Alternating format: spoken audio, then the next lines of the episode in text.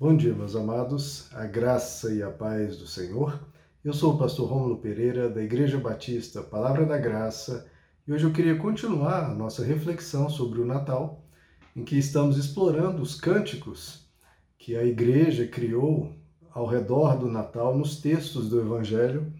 Cânticos esses que nós já vimos três: o cântico de Isabel, o cântico de Maria, Magnificat, o cântico de Zacarias, Benedictus, e hoje vamos ver nosso quarto cântico, baseado numa exclamação dos anjos. Olha só, até os anjos participando aqui.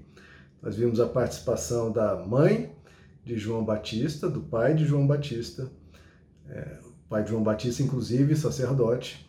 Vimos da nossa amada Virgem Maria, e agora estamos vendo, vamos ver o cântico dos anjos cântico chamado Glória in excelsis Deo. Glória in excelsis Deo, que significa glória a Deus nas alturas. No latim, Glória in excelsis Deo, que é a frase inicial, a oração inicial dos anjos ao proclamar a pastores de ovelhas que o Salvador, o Messias, chegava ao mundo. Eu leio aqui para vocês Lucas capítulo 2, a partir do verso 13, que nos diz: De repente, uma grande multidão do exército celestial apareceu com um anjo, louvando a Deus e dizendo: Glória a Deus nas alturas e paz na terra aos homens aos quais ele concede o seu favor. Ou, em outras versões, paz aos homens de boa vontade. Bom, meus amados, estamos vendo aqui esse cântico. Anjos, uma multidão do exército celestial, entoa esse cântico. Os pastores de ovelhas ouvem isso celebram essa manifestação e vão até Belém ver Jesus, encontrar-se com ele.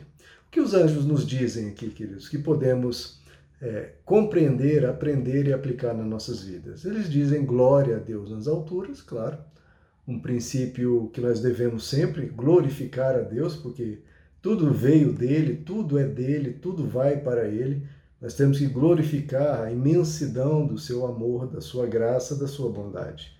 Deus tem que, deve ser glorificado não por uma mera obrigação religiosa, mas é porque é o óbvio e é o que desperta quando nós olhamos para Ele verdadeiramente, quando olhamos sinceramente para quem Ele é, o caráter dele, a bondade dele, a justiça dele e a misericórdia dele, não nos resta outra alternativa senão exaltá-lo.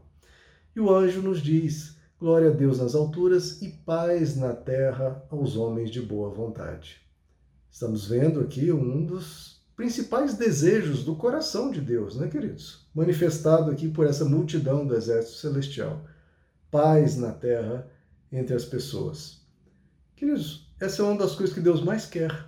As pessoas perguntam para todo lado: ah, qual a vontade de Deus para minha vida? Está aqui expressada. Né? Às vezes as pessoas querem ouvir com uma voz audível, tá? aqui foi dito em voz audível, por anjos. Anjos visivelmente entoando em voz audível. O que, que Deus quer? Paz na terra aos homens. Deus quer paz entre as pessoas. Ele não quer guerra, não quer ofensas, não quer brigas, contendas, confusões. Se você quer a vontade de Deus na sua vida, então busque a paz. O apóstolo Paulo nos diz: no que depender de vós, faça tudo para manter a paz. Jesus diz que bem-aventurados são os pacificadores. Então veja, pacificador não é apenas aquele que tem paz, ele até gera paz, ele pacifica o que já está em conflito. Quando surge um conflito, você é que está criando o conflito, você está se esquivando do conflito ou você é aquele que chega ao ponto de acalmar o conflito, pacificar o conflito?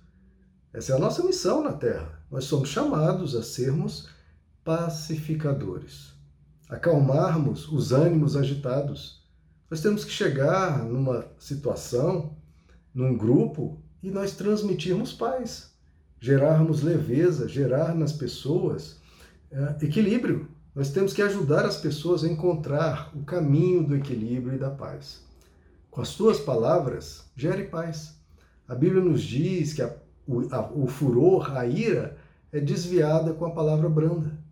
Use de palavras brandas, palavras doces, palavras gentis. Elogie as pessoas. Busque um meio termo. Dê razão um pouco a cada lado. Mostre a eles que eles têm coisa em comum. Mostre a eles que eles podem, sim, cada um aprender com o outro. Cada um vendo o que o outro está vendo de bom. Cada um enxergando o que pode aprender do outro lado. Então, queridos, nós somos chamados a sermos pacificadores e o pacificador tem que ser perdoador. Como vai haver paz sem perdão?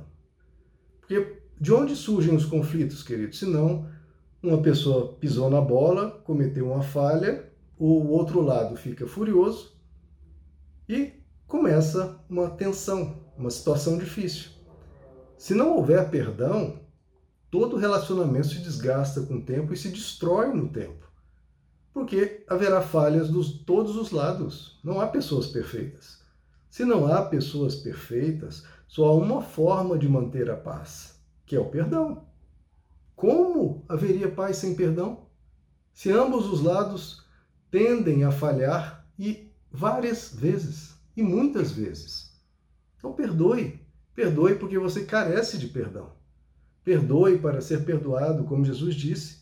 Na oração do Pai Nosso, ele nos diz, né? ele nos ensina a orar. Pai, perdoa-nos, assim como nós perdoamos a quem nos tem ofendido. Então, você pede perdão a Deus, olha essa oração como ela é perigosa. Pai, me perdoa, porque eu tenho perdoado. Você tem perdoado? Os que te ofendem ou não? E Jesus, no fim da oração, ele explica: porque se vós não perdoardes os vossos pecados, o Pai que está nos céus não perdoará os vossos pecados. Então nós temos que perdoar para receber o perdão das pessoas e principalmente o perdão de Deus. Então, queridos, e o Espírito Santo, por exemplo, que as pessoas tanto falam e tanto querem ser, querem ser cheias do Espírito Santo, a palavra de Deus nos diz que o que o Espírito Santo produz é paz. É um dos frutos do Espírito Santo, a paz. Outro fruto do Espírito Santo, a paciência que também é necessária para haver paz entre os homens, já que haverá falha de todos os lados, nós temos que ter paciência. Outro fruto do Espírito Santo, a mansidão, também promotora da paz. Outro fruto do Espírito Santo, domínio próprio. Então veja, dos nove frutos do Espírito Santo expressos lá em Gálatas 5, dos nove, quatro têm diretamente a ver com paz. A própria paz, a paciência, o domínio próprio e a mansidão. Além de, claro, os outros com certeza têm a ver também como o amor, como a amabilidade, como a alegria, a bondade. Então veja que os frutos do Espírito Santo estão todos gerando paz, seja de forma direta, como a própria paz, seja de uma forma indireta, mas extremamente necessária. Então, leve paz aos seus relacionamentos, ao seu convívio, e você tenha paz dentro de você. Porque Deus quer paz nos relacionamentos entre as pessoas e quer paz dentro do ser humano. Tenha paz. Não se entregue à agitação, não se entregue à ansiedade, não se entregue ao estresse. Se acalme, querido, se acalme em Deus, se anime em Deus, se fortaleça em Deus. Em Deus você pode ter paz, Ele é pura paz. Descansa, descansa em Deus. Deixe o teu fardo de lado e se abrigue se abrigue nos braços do Pai. Se junte a Ele, fique calmo na presença dEle. Né, eu aconselhei uma pessoa: se você quer paz, se você quer se acalmar, ore. Coloque todas as suas angústias, suas preocupações diante de Deus, entregue a Ele e confie e descanse. Faça a sua parte e confie nele. Descanse em Deus. O medo, a agitação, a ansiedade não vão te ajudar. A paz, sim, porque a paz te dá equilíbrio, a paz te dá força, a paz te dá sabedoria para enxergar o que às vezes você não está vendo. E busque se limpar, queridos, como eu falei do perdão, de ressentimentos, de mágoas. Se alguém lhe feriu, deixe isso no mar do esquecimento. Porque que Deus é um ser tão puro, tão limpo, tão leve, que a Bíblia diz que ele lança tudo no mar do esquecimento. Ele não guarda mágoas, não guarda ressentimentos, não fica é, é, remoendo coisas eternamente. Não faça isso com você. Seja leve, tenha paz. Porque essa é a vontade de Deus para a sua vida, que você tenha paz interior e paz entre as pessoas nos seus relacionamentos. Glória a Deus nas alturas, glória em excelsos Deus e paz na terra aos homens de boa vontade. Meus amados, que Deus os abençoe. A graça e a paz do Senhor.